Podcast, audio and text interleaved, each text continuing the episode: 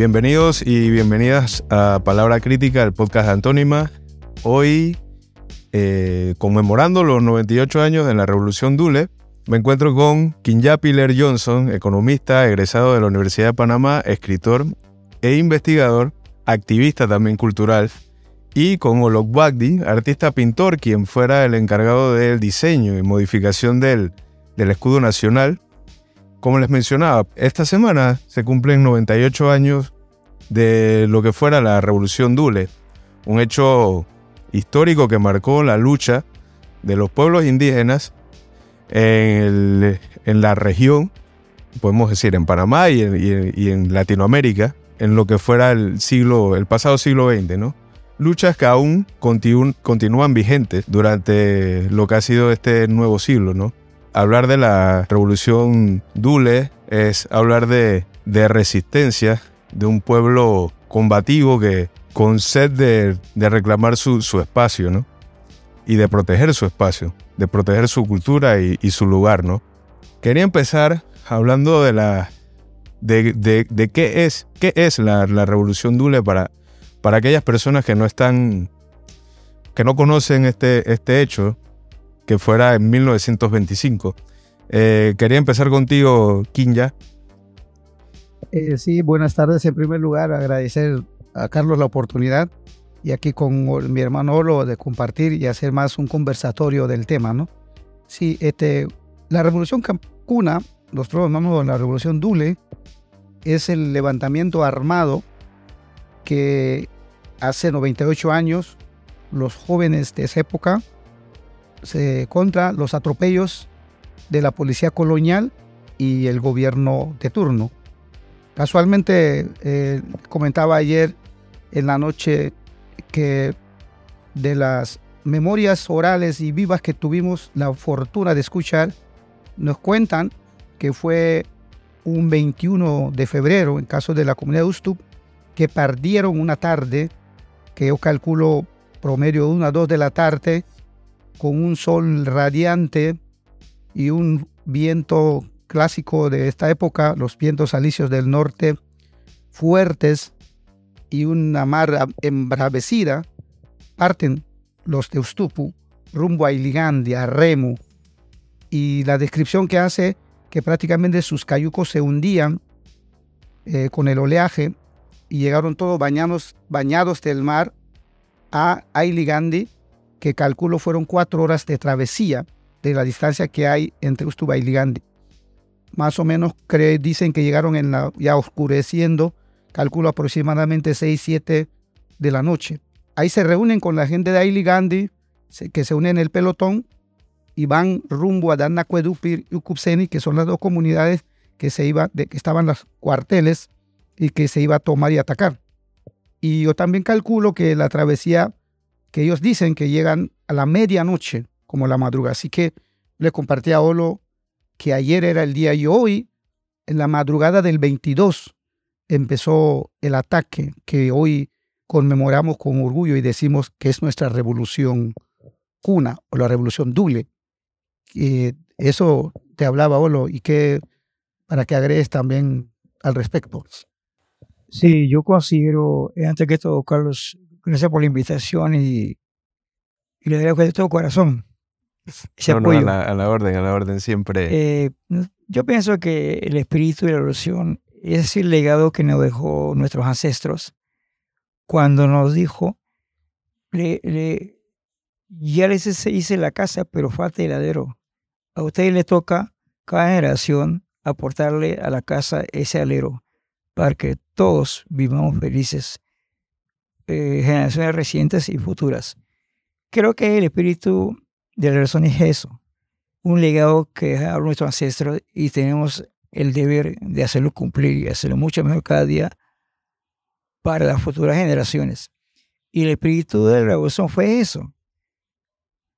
Ellos, los, los combatientes de, de no podían dejar de querer tanto a la gente sojuzgada y por eso se fajaron de valor. Acompañados de su escopeta y el machete, llevan tanto amor para que pronto se acabara eh, la matanza y o, el despojo de los derechos de nuestro pueblo a defender a, esa comunidad que, ellos pensaban, que ellos querían que los futuras naciones vivieran en una tierra, en una madre tierra de paz y armonía. Ese es el espíritu de la, revolución cuna. Quería preguntarles también, eh, yéndonos un poco mucho más hacia el pasado, ¿no? Más allá de 1925, mucho más, más, más, más atrás. Y hablando contigo, me, me, Kinja me hacía referencia a 1871, ¿no? Eh, la pregunta que quería hacer era, esos eventos, ¿no? ¿Qué eventos ocurrieron antes de, iniciar, eh, de que se iniciara este, este levantamiento y que se diera a cabo la, la revolución cuna? Eh, sí, si vamos a los antecedentes, a mí me gusta remontar más atrás. Incluso yo planteo, y eso lo hemos conversado acá siempre con Olo, con mi hermano, que estamos conversando constantemente sobre esto, que realmente nuestro pueblo, el pueblo cuna a nivel de los pueblos indígenas, somos un pueblo de lucha y resistencia permanente. Desde que llegó aquí la invasión a Viayala, porque para nosotros fue una invasión ni un, descubrimiento, lo que, fue la conquista, el genocidio. A partir de ahí, aunque a veces muchos historiadores, incluso acá, eh, no le gusta que remontemos esa parte de la historia, porque nos plantean que eso es llorar sobre la leche derramada, que eso ya pasa esos 500 años. Yo planteo que no, que para nosotros, a diferencia de la historia occidental, lo nuestro es una historia viva, diaria, permanente, porque desde esa época es que nuestro pueblo viene prácticamente luchando. Así que prácticamente el antecedente para mí es de la conquista. Y ya después, en 1871, en la época de, de Unión a Colombia, ya nosotros teníamos un territorio, los cunas, que era la comarca de Tulenega, que se extendía del Golfo de Urabá en Colombia a Puerto Escribano, en lo que es ahora Panamá, por Colón. Así que ese territorio abarcaba los hermanos de Madungandi, lo que hoy conocemos como Madungandi, Gandhi y los de Colombia. Por eso cuando alguna gente plantea qué, hacen los cunas en Colombia, desconocen esa historia que realmente el territorio nuestro abarcaba los dos países, tanto de Colombia y Panamá. Y prácticamente eso eh, ocurrió en 1871, la creación de la comarca Tulenega. Y prácticamente en el 1903, que es otro antecedente para mí inmediato de la, un antecedente en la revolución, es que en 1903 se desconoce ese territorio Tulenega cuando se separa Panamá de Colombia.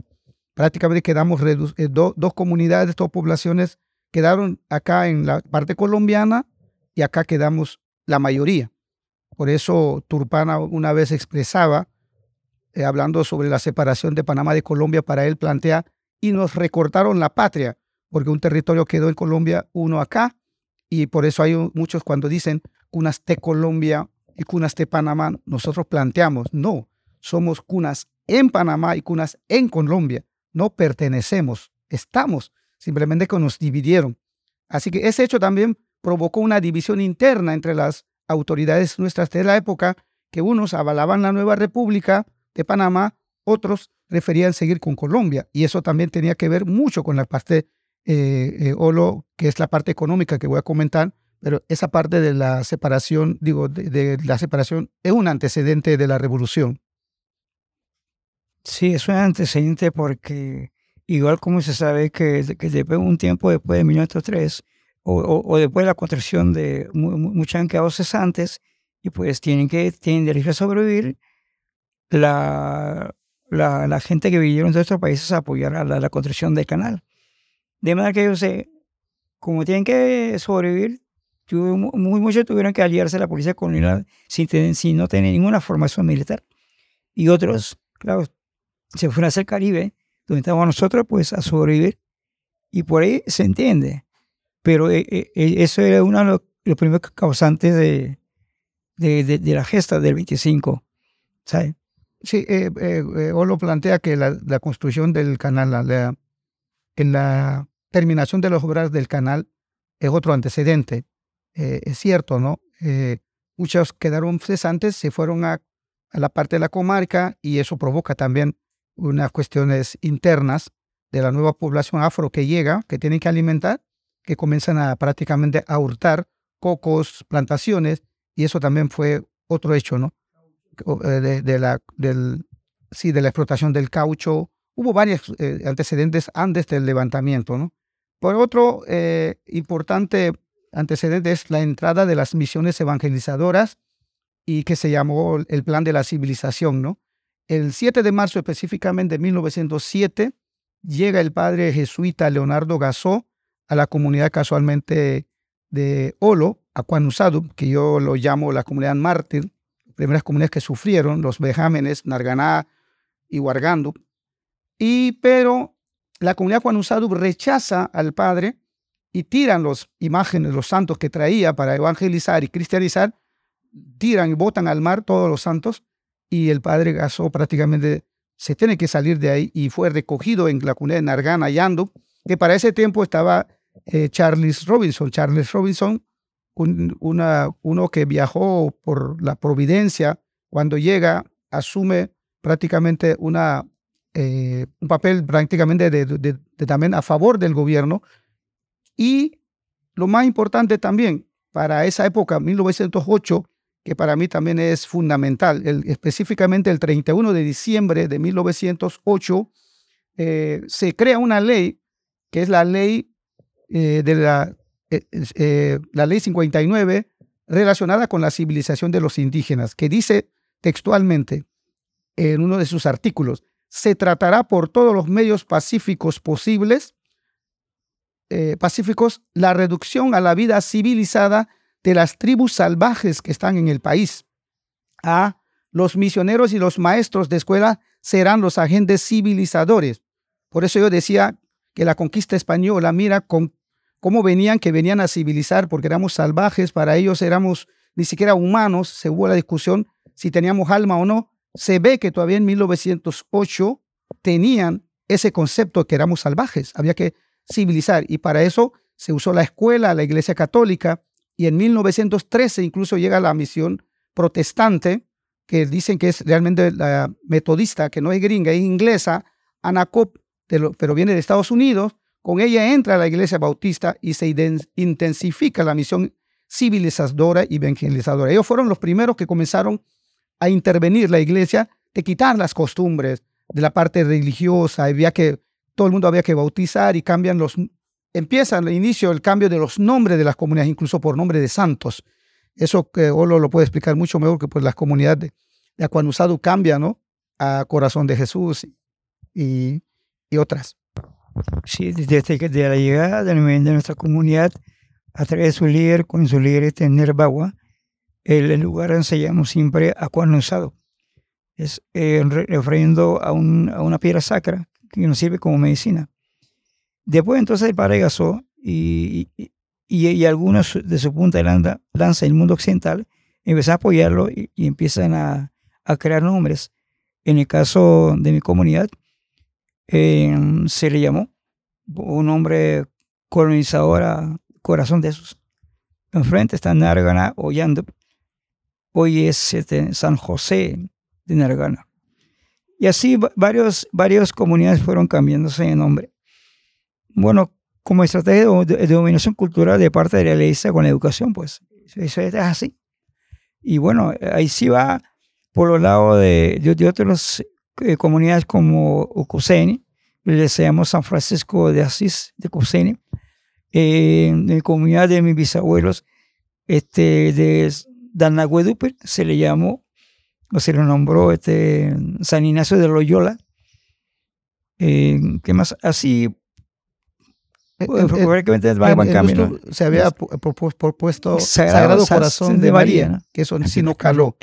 Eh, eso no caló. Pero quería seguir con el antecedente de, hubo reclutamiento incluso de niños para 1900 a inicios. Se buscaron las comunidades casualmente de Acuanusado, Binargana, se llevaron niños a Colón. Fueron los que becaron, ¿no? Para... Sí, para, para la beca. Ajá pero esa era para el plan, eso era parte del plan de la civilización. De la civilización Obviamente, es una primera escuela que se crea en Colón para niños indígenas fue regentado por los curas y ahí fue más violenta porque prácticamente los niños hubo un, lavado de cerebro y ellos son los que posteriormente llegaron ya jóvenes, cuando prácticamente 10 años de estadía fueron a los 7, 8, 10 años, y una vez que les enseñan, prácticamente no se les enseña más el idioma, la cultura, y se le mete que tenían que ser salvajes, ellos también fueron puntas de lanza, fueron víctimas para mí, los jóvenes que llegaron. Sí, claro. Entonces, ese también fue otro eh, antecedente inmediato que culminó, ¿no? Y el hecho, ahí comienza ya la violencia. Lo que o, lo había dicho de los trabajos del canal, una vez que terminan, que quedan cesantes, llegan los afros eh, a, a, la parte de lo que es ahora Santa Isabel, Miramar, para sobrevivir. Se instalaron ahí. Se instalaron ahí, pero como no tenían nada, apenas que llegan, están los sembradíos cunas, el coco. Entonces ahí viene ya también la disputa por la casa de tortuga, de langosta, y los cunas ven a los otros invasores que llegan, pero nosotros entendemos que ellos tienen que sobrevivir y entonces bajo ese, con el fin de resolver ese conflicto, Colman, que en ese tiempo, lo que que estaba al frente, pide al presidente Porras en ese eh, que literalmente en Cuna dice, ¿no? Que queremos un gato negro que ponga en la puerta para cazar ratones. Es una metáfora, ¿no? Diciendo que venga a poner policías para cuidarnos, para que los eh, afrontillanos no vengan a robar. Y el gobierno ve una oportunidad y se crea la intendencia, que se llama la, la figura, ¿no? En porvenir, y ya viene la, lo que es la policía, y, y al final, sin saber la dirigencia, que esa policía al final se iba e ir en contra de la población. Ese fue el último punto más, más crítico, ¿cierto? y eso no solamente fue en Porvenir, se fue trasladando a la comunidad de Nargán, a otras comunidades se fue asentando los cuarteles y ya la violencia se fue un poco agravando y ya comienzan los rituales a prohibirse, llegaban los jóvenes, incluso comienzan los primeros carnavales ya para esa época, entonces hacen fiesta, obligan a las mujeres en las comunidades ya instaladas a bailar, a fuerza, le quitan los vestidos, ya comienza la parte violenta. En eh, contra de la misma cultura. En, de, la misma cultura. Eh, a las mujeres les son arrancadas las muelas de manera violenta, las argollas, y ahora todas las mujeres usan piercing como moda, pero en su momento fueron arrancados para, las, para nuestras abuelas, de nuestras madres. Ese, ese fue otro violencia que hubo ¿no? contra la mujer. Esa violencia fue, fue tan fuerte y tan triste, ¿no? porque el papá o el esposo que se paraba a defender a su, esposa, a su, hija, era golpeado y era llevado a la mazmorra. La, policía colonial lo llevaba. Casualmente en la comunidad, el libro que están leyendo aparece un hermano que lo tenía arrastrado. Este fue un Zaila, creo que fue de San Luis. Lo llevaron arrastrado como, como, como escarmiento de la comunidad, para que, que, para que no viera la policía cuando llegó el carnaval, cuando llegó eran clubes y todos los fines hacían bailes y, tienen que buscar a la pareja, y son las indígenas, y lo forzaban. Sea, eh, que el papá o el, esposo que se negaba, pues lo, lo cogían preso. Y eso fue agravando cada día más en otras comunidades. Y, y esa comunidad es una comunidad híbrida ahora porque ahí en donde fue uno de los elementos que nos hizo que en la familia se ampliara un poquito más. Eh, esto es por, por, el bien nuestro.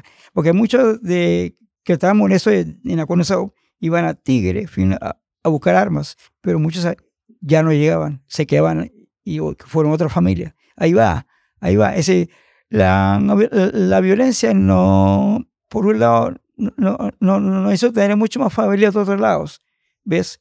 Que, que, hoy, que hoy prácticamente sería el espíritu de, nuestra unidad total, ¿no? Hoy pintamos aquí en nuestro lado, sabemos que hay raíces nuestras allá en, en nuestras comunidades. Entonces, bueno, ahí fue que empezó el Saila a quitar y frente a donde estaba mi sailatura en la comunidad, ese lugar donde fue la cárcel, la mazmorra donde quedaban presos a, la gente. Y ahí, claro, eh, el, hay, hay, efecto de, causa-efecto.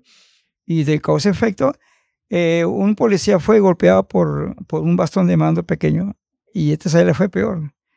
Después de arrasarlo, logró hundir varias veces como tratando de hundir a él, al, al líder lo sacaron ya hecho de, desecho y lo metió y lo tiraron a, la mazmorra. Este, este, lugar todavía existe en Aconusao.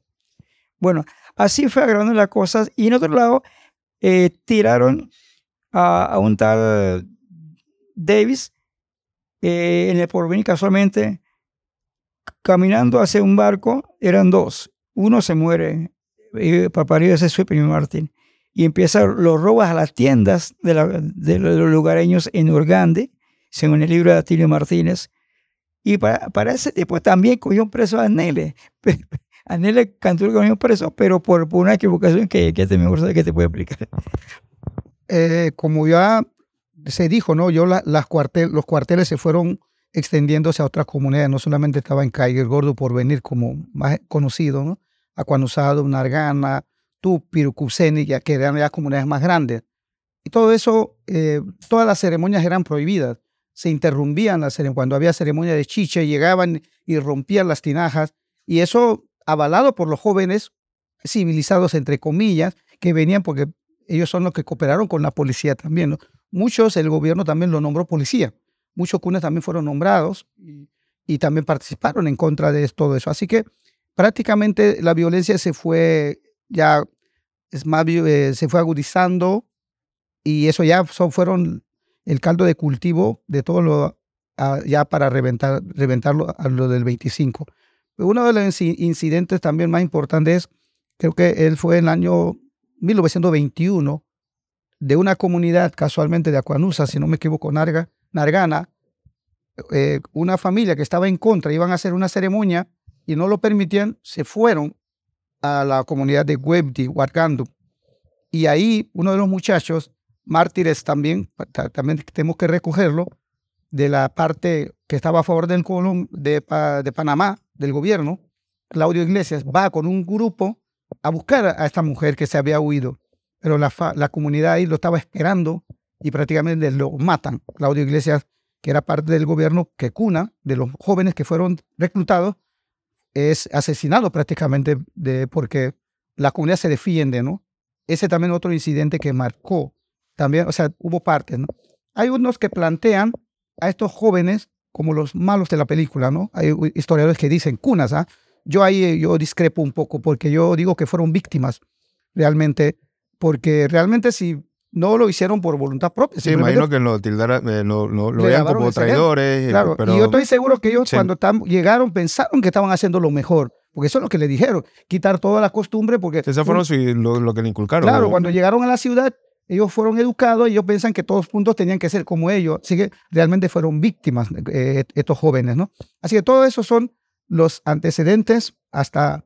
Y en esa época ya la comunidad comienza a preparar que eso no podía seguir. Ah, incluso la policía comenzó a pedir eh, la mitad de las cosas que de, de, la comunidad. Por ejemplo, un agricultor que traía su plátano, la mitad se lo tenía que poner a la policía. El pescador que recogía 100 pescados, la mitad lo tenía que compartir con la policía. El cazador que traía su carne, el policía llegaba, lo, la policía colonial llegaba y sacaba los mejores pedazos de la carne. Prácticamente fue eso también otro elemento importante. Digamos que la, la policía se convierte como un virreinato, ¿no? Dentro del... Entonces eso es lo que cuenta, eso es lo que cuenta Guinea en el teatro popular, que dice que es el teatro popular más grande y más honesto, de la nación cuna, se cuenta qué es lo que se hace. Al señor pescador que le, que le robaron los pecados, al señor Evaristo de Tanopetúpil, que le, que le pisaron la costilla, cayó con la leña. Al otro que le hicieron eso, los nietos, hoy los vecinos de la tarde hacen el mismo papel que el abuelo que, que sufrió. Es. En, las actuaciones. Exacto, fueron de, de, familia en familia. Se fue pasando el papel de e, cada... Exactamente. Si tú eres bisnieto, pues si, si tú eres parte de la guerrilla, tú vas a ser guerrilla. Entonces, ves entonces que, que el teatro llega a ser prácticamente una, una actitud de, de, sentimiento. No, no, no solamente la razón, porque, por, porque la, la existen prácticamente una relación de, de familia. Es, y los actores actúan de manera que a veces si se le quiere salir las manos, porque los sindicatos lo sienten que lo, que hacen de la policía salen mal, pisado, pegado, pegado con, con palo y chumilate, eso, eso es bien fuerte. Lo que explica Olo aquí es, la, lo que son los actos de conmemoración de la, sí, del Teatro Popular que hacemos. De la, de la revolución, que obviamente eh, ustedes allá en, en, en Cunayala lo, se representa, eh, de hecho, en, estas mismas fechas, ¿no? Entre 21, 22, entre 24, 25 de, febrero, ¿no? Eh, otro, eh, todas esas cosas se, han sido publicados también ya, ¿no? Pero lo más interesante también, compartiendo ahora esta fecha, en 2015, cuando yo estaba como administrador del Congreso, que trabajé como administrador, los archivos nacionales en su centenario abrieron los archivos que uno sabía por otras referencias y lograron una parte de las cartas, cómo se mandaban el intendente avisando al presidente de lo que estaba ocurriendo y las cartas, cómo eran las órdenes de la civilización. Eso los archivos nacionales lo abrió en 2015 los, eh, claro, los investigadores creo que tienen acceso, pero lo, lo abrió al público. Una, una exposición que duró casi como un mes, creo, dedicado a la Revolución Cuna en el centenario de los archivos nacionales, en la cual estuve participando. Ahí yo vi por primera vez documentos que ya testifican lo que estamos narrando de, de lo que hubo.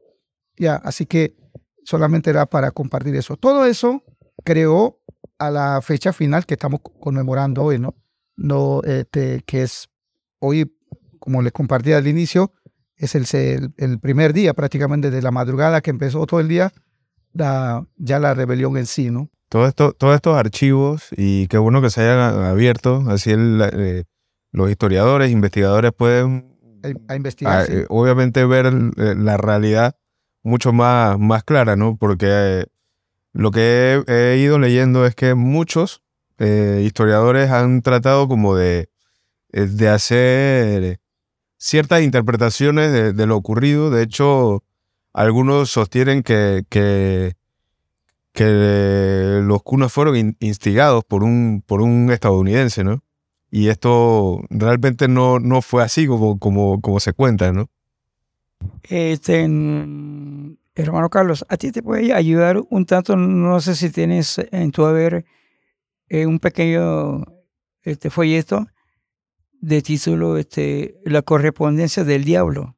Eh, Raúl es en vida eh, conversó, conversó con Turpana y publicaron El Diablo Social como parte de, su gestión.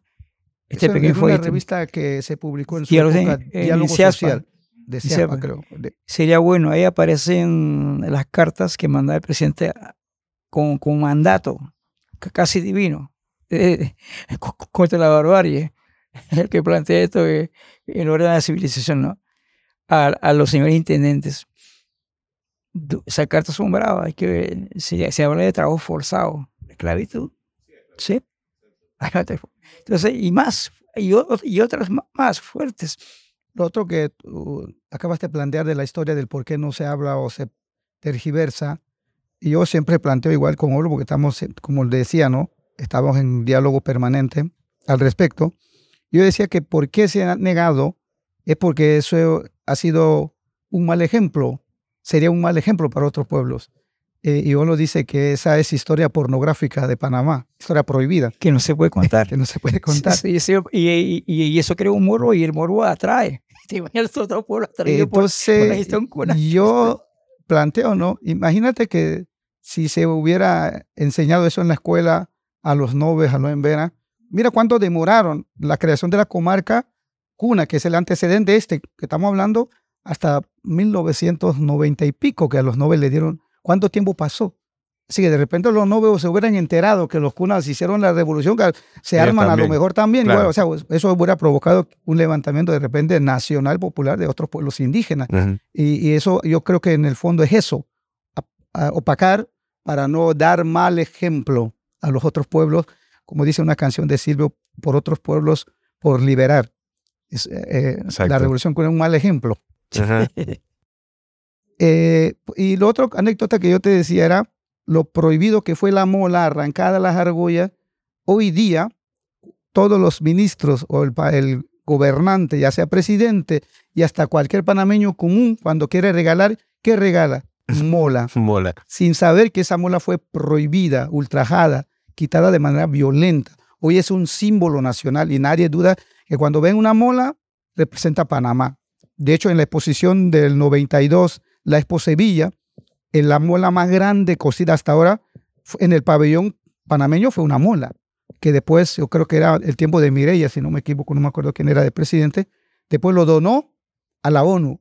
Y los que han ido a la ONU dicen que la mola aparece en en la entrada de las Naciones Unidas. Tú, sabes que y la, y la colonia siguió molestando a la mola, porque en los 70 la comunidad estuvo envió a dos hermanas para estudiar en la normal de Santiago. fueron con molas. Yo recordaba Yolanda Correa, eran dos. Ellas publicaban la revista Recreo, es tipo Vigen de, de, Argentina, ¿no? Así tipo, eh, o, lo, que, lo que decía la prensa de Aprendo, que era una revista con, con, objetivo educativo, ¿no? Ya de docencia. Fueron prohibidos la entrada de ellos, iniciando los 70. No tuvimos que salir a defender a las muchachas. Hubo un entendimiento de parte del gobierno y ya estaban en Torrijos, por suerte. Tuvieron que dejar a, a la cooperativa que estudiaran maestra con su indumentaria. Mira tú, hasta el 70 todavía seguía jodiendo la colonia. Y eso es lo que su cultura, ¿no? Porque ellas la lucen con mucho honor, ¿no? Igual, ¿no? Es un símbolo de, lucha, de, resistencia. Y esa parte de, de, tu autoestima cultural. Exacto. Como panameña. Y era lo que querían desaparecer. Exacto. Muy contradictorio. Lo que entendieron que, que la gestión cura es una gestión totalmente para el fortalecimiento de la autoestima panameño. Cuy, cuna en ese caso, pues. Quería detenerme un poco a hablar sobre los impactos ¿no? que tuvo la, revolución cuna en la lucha por los derechos indígenas, tanto en Panamá y, y en América Latina en general. ¿no? Me gustaría quizás un poco que nos conversaran sobre estos impactos. Eh, bueno, eh, hoy día incluso algunos todavía están cuestionando si fue revolución, si fue el otro. en general tratan de minimizar. Eh, cuando yo planteo que cuál es el impacto, la revolución es un cambio eh, que nosotros ocasionamos en el sistema político panameño. El gobierno quería cambiar, pero nosotros no nos, no nos pudieron cambiar, hemos mantenido, pero ese levantamiento, la revolución, hizo impacto en el cambio más importante que muy pocos conocen. Cuando Panamá eh, se separa, la primera constitución plantea que Panamá se divide en provincias, municipios y, y otras. Y cuando se da el hecho del 25, concretamente en marzo, el 25 de febrero, se firma el 4 de marzo, como el 14, 15 de marzo, el presidente de Rodolfo Chiari manda una carta a, la Asamblea para que prácticamente hagan una ley de reconocimiento a la comarca. Por primera vez aparece en la Constitución la creación de la comarca. Y ya el 25 de marzo del 25 se, se aprueba y la ley dice, en el artículo 4 de la Constitución de esa época, que por primera vez se reformó, casualmente por el hecho del 25. Y dice, la, eh, Panamá se divide en, provincias, municipios y la Asamblea podrá crear comarcas con leyes especiales.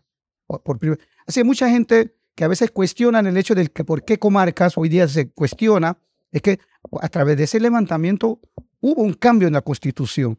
Hasta posteriormente, en 1930 ya, se crea lo que se llamó la comarca de San Blas, que posteriormente, en 1953, se cambia lo que es la organización de la misma estructura y el Estado a través de esa ley, la ley 16 de 1953, reconoce por primera vez ya a, a los congresos generales como las máximas autoridades, lo que son las estructuras actuales de lo que es el Congreso, las comunidades, la ley lo, lo, reconoce en 1953 a través de la ley 16. Producto de eso, ya posterior a la, a la lucha del 25, ya vino la vía diplomática, ya vino la gestión diplomática, ya los comienzan a, a, estudiar lo que han tenido oportunidad, comienzan a un poco hasta, eh, por ejemplo, 1900 ya por acá, se cambia lo que es la comarca Cunayala, o ya conocido, entonces, todo eso, prácticamente, ¿cuál fue?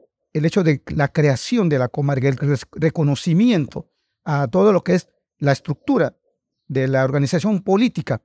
Ese fue por primera vez es a través de eso, de la, del levantamiento armado, al reconocer nuestras estructuras propias. Así que para mí eso fue un hecho, además de otras cosas que puedo mencionar. Para mí el incidente fue esto importante. A través de eso, para mí se logró un poco que el gobierno panameño nos tratara o nos trata, a nos trata ahora de manera diferente a otros pueblos. No, recientemente vimos cómo masacraron a los nobes en tiempo de Martinelli y ahora recientemente igual, mientras que con los cunas por lo menos hay cierto respeto y he estado en conversaciones a nivel de ministerios cuando, cuando era administrador. Y ellos, el gobierno está claro que con los cunas hay que tener cuidado, casualmente por lo de la revolución. Eso quedó marcado. Para mí eso es un hecho que nos, que nos respeten, aunque a veces, a veces se quieren imponer algunas cosas, ¿no? Sí, entonces hay una anécdota que es lo siguiente. Ya, ya, ya cuando el, el gobierno panameño empieza a, a, hacer su gestión fuerte con, con este narcotráfico, ¿cómo que se llama? El, el Abrego, ¿cómo se llama? El Abrego este que... Ah, este, el que fue director de Abrego. Fran, aquí hablamos en televisión de que hasta los Ailas, Ailas de Umbaga, los Ailas, eh, estaban co colaborando con, con, con, con, el que era mula o, o con el narcotraficante prácticamente bueno, dijo. Y pasaron ciertos meses y el Congreso le invitó a que fuera a Gair Gordo a hablar si, si, si tienen sin una agenda. Está dándole un, un, un saludo a un jefe dice, mira que estoy aquí, ahora dime en mi cara si soy así, dímelo. El tipo no, no, levantaba la cabeza. Tuvo que pedir perdón. Oye, bueno, dile eso a, a, tu presidente para ver si, si va a estar tranquilo. Dímelo. casi lo regañó. Eh, eso antes, igual. A este dice, bueno, ahora veo que tu gente, gente anda armada porque llegó a armarse con, con vainas fuertes en las islas. Ahí no hay razón. Hasta le piden cédula en la muella de los pelados. hasta llegó esa hasta comisaría de la policía en esa vaina. Pero sabían que, bueno, te, te van a crear otro antecedente. Bueno, dale pues.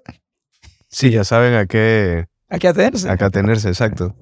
Y es importante dar a, dar a conocer esto porque, digo, a, así eh, y se le deja ver a la, al pueblo en general que las luchas definitivamente tienen, dan resultados. Quisiéramos eh, resolver muchas cosas en, el país y, a veces toca, toca salir a, las calles, ¿no? Pero hay algo que, que, nos hemos dado cuenta es que hay poca organización del pueblo en general, pero no así de los indígenas. Los indígenas sí tienen mucha organización y mucho sentido de, de, pertenencia. Y sé que están dispuestos, así como ocurrió en 1925, que están dispuestos a, a poner el pecho por conquistar lo, lo, lo, que, lo que se busca, ¿no? Quisiera, quisiera irme un poco ahorita, hace unos días atrás conversábamos, Kinja, un poco de eso antes de la, de la entrevista, sobre el tema de la, de la simbología, ¿no? Hace unos días ocurrió un, un incidente con un, con un taxista cuna que un policía lo, lo boletea, lo para y, lo boletea por, por, por tener el emblema de la, de la revolución, ¿no? Quería que habláramos un poco sobre, sobre la simbología, qué significado tiene y por qué aún se, se persigue, pues. Bueno, yo parto del hecho que los símbolos, algunos símbolos son universales, ¿no? Eh, primero, eh, un poco el nombre correcto, como siempre plantea Olo, es eh, más que la suástica, es la cruz gamada. Entonces, cruz gamada, para información, se ha usado en varias partes del mundo. Incluso lo hizo más famoso Hitler con toda la historia que sabemos que fue el nazismo. Pero el Hitler lo robó de la India. Tampoco no es un símbolo original de los alemanes, es de la India, que para ellos es un símbolo de vida, tiene un simbolismo, otro significado. Y así vamos por otras partes a nivel de otras culturas de lo que he investigado, es un símbolo se ha usado en diferentes partes del mundo. Eh, estamos hablando de Asia, allá acá, incluso en la, acá en como decimos en nuestro continente, entre la nación Hopi de los, los, navajos también usaban en sus tejidos. En el Suramérica también aparece ese símbolo. Los cunas también usamos ese símbolo. Incluso creo que de la época mucho antes de los romanos, yo en una investigación que hice, si no me equivoco, de los estruscos, aparecen en vasijas de barro esa simbología. Así que el símbolo en principio es universal. De la símbolo. Ahora, que cada pueblo le ha, dado un uso, en el caso del nazismo, como decía, el símbolo del nazismo. Para ahora, como la cultura dominante occidental, así como el descubrimiento nos imponen, que fue descubrimiento de América y todo lo demás, así ese símbolo quedó marcado como el símbolo del nazismo para la cultura universal. En el caso nuestro, esa simbología parte prácticamente del arte cuna, de la mola, eh, como siempre ha dicho Olo, el arte, en el caso nuestro, su origen viene de, de Carlos Duibis, que fue una mujer la que visitó al santuario y vio todas esas figuras geométricas que recogió y lo trasladó. Pero también tienen otras explicaciones. El símbolo para el cuna son las cuatro direcciones del mundo. Y entonces eh, hay toda una explicación de la historia oral de ese simbolismo. ¿no?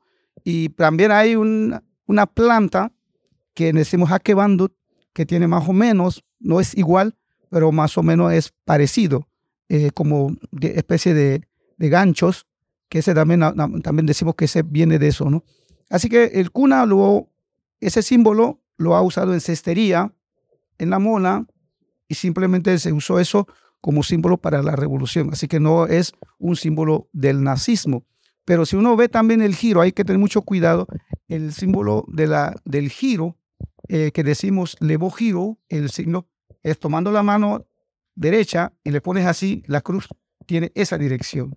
Y la suástica, tomando la izquierda, le pones en eso, tiene ese giro y además está... Un, inclinado. Muy inclinado, sí. Así que, pero lamentablemente el nazismo lo hizo más famoso con Hitler, pero ese símbolo fue copiado de la India, tampoco no es original. Pero como eso se hizo famoso, por eso una anécdota, los hermanos Hopin Navajo retiraron el simbolismo del uso porque a ellos cuando fueron en la Segunda Guerra Mundial vieron el uso que le dieron, entonces ellos por, por cuestiones internas decidieron no usar ese símbolo. Pero en el caso nuestro, pienso yo que es, digo pienso, no es así, es por ignorancia. Y eso para mí, no, la culpa no lo tiene la policía, es el Ministerio de Educación.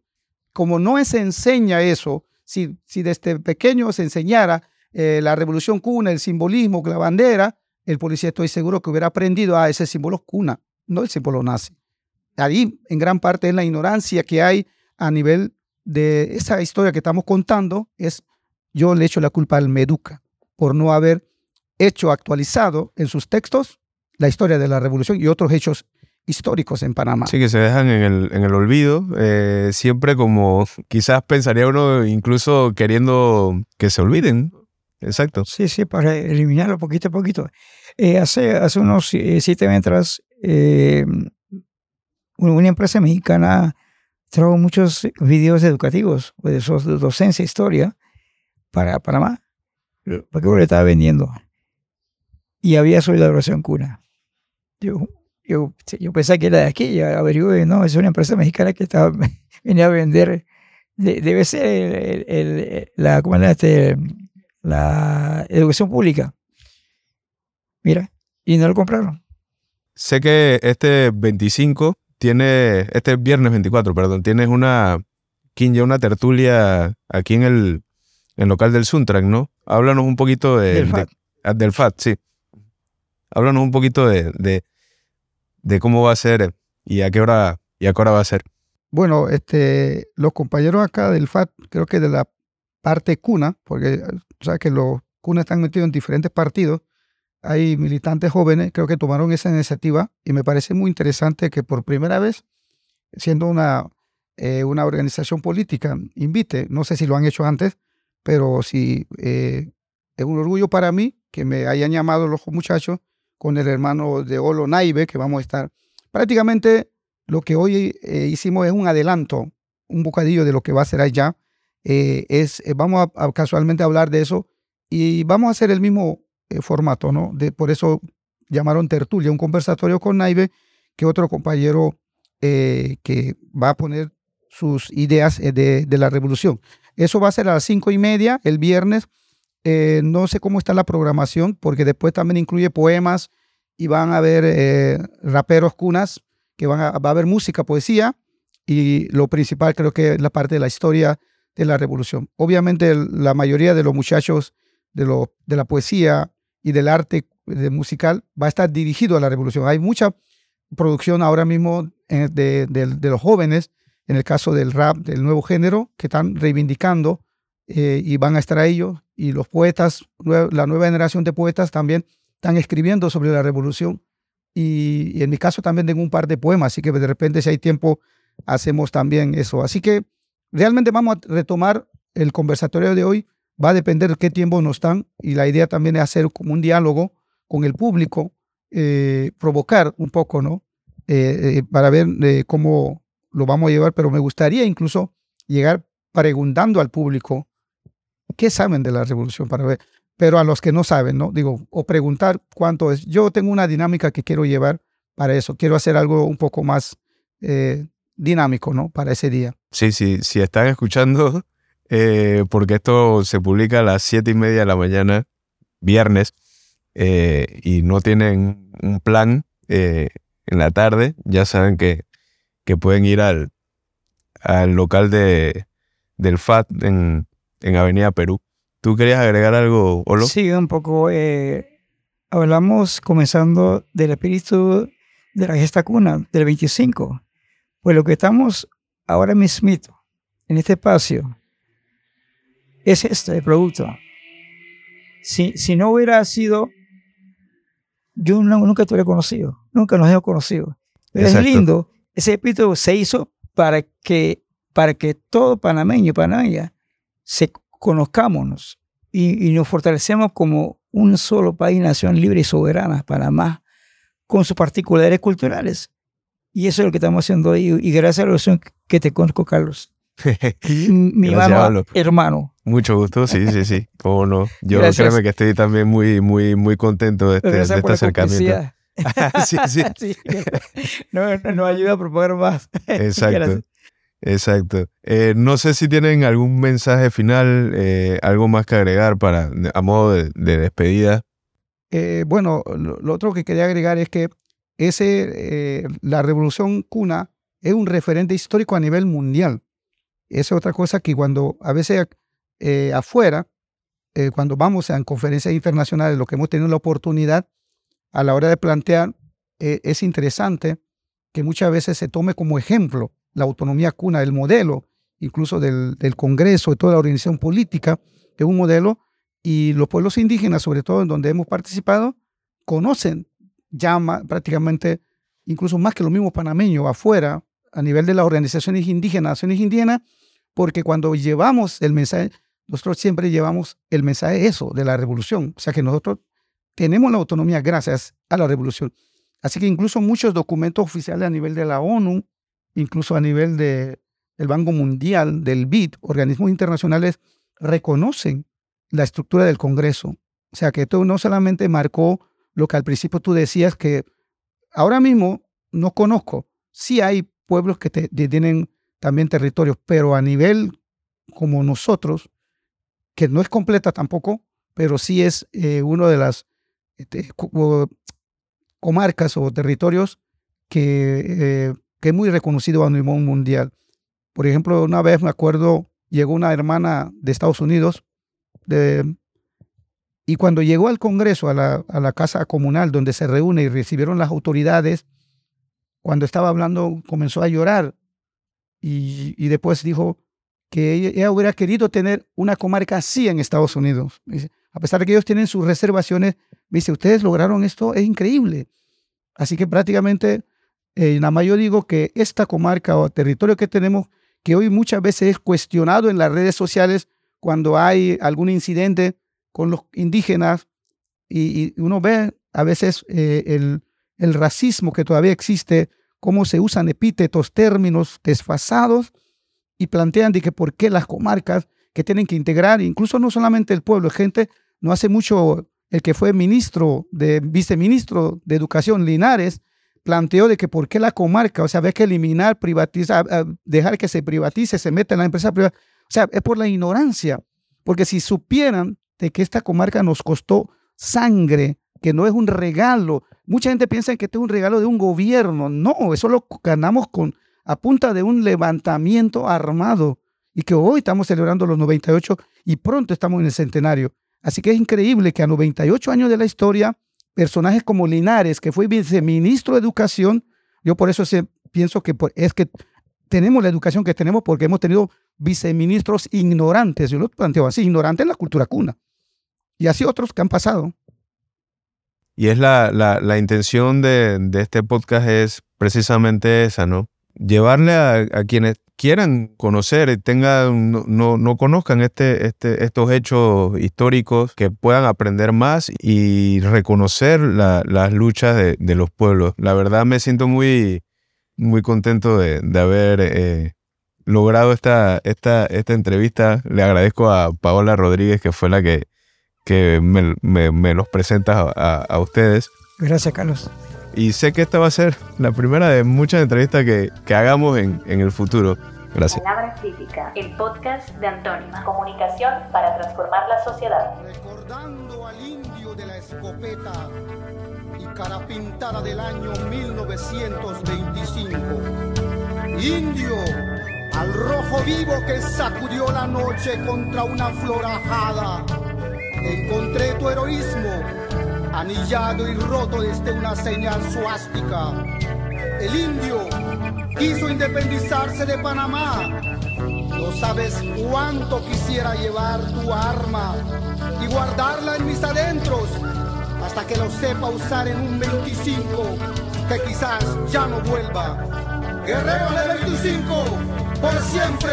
En defensa de la tierra de Duleyala, un Urris listo para la batalla, rostro rebelde dispuesto a dar la vida, levantando los puños con gran osadía, guiado por las tácticas de los abuelos, ya que los jóvenes son la raíz de este suelo. El espíritu del jaguar fecunda el camino, porque nadie puede doblegar nuestro destino. Nele Cantule, por siempre. Sinral Colman, por siempre. Olo de Belequiña, por siempre, por siempre, por siempre. Nele Cantule, siempre. Sinral Colman, por siempre. Olo de por siempre, por siempre, por siempre. Grandeza, tazón de ceniza sacra con tu muerte.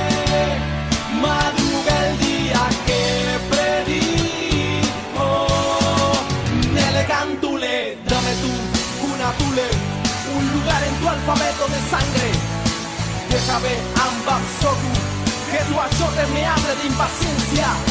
Grandeza, tazón de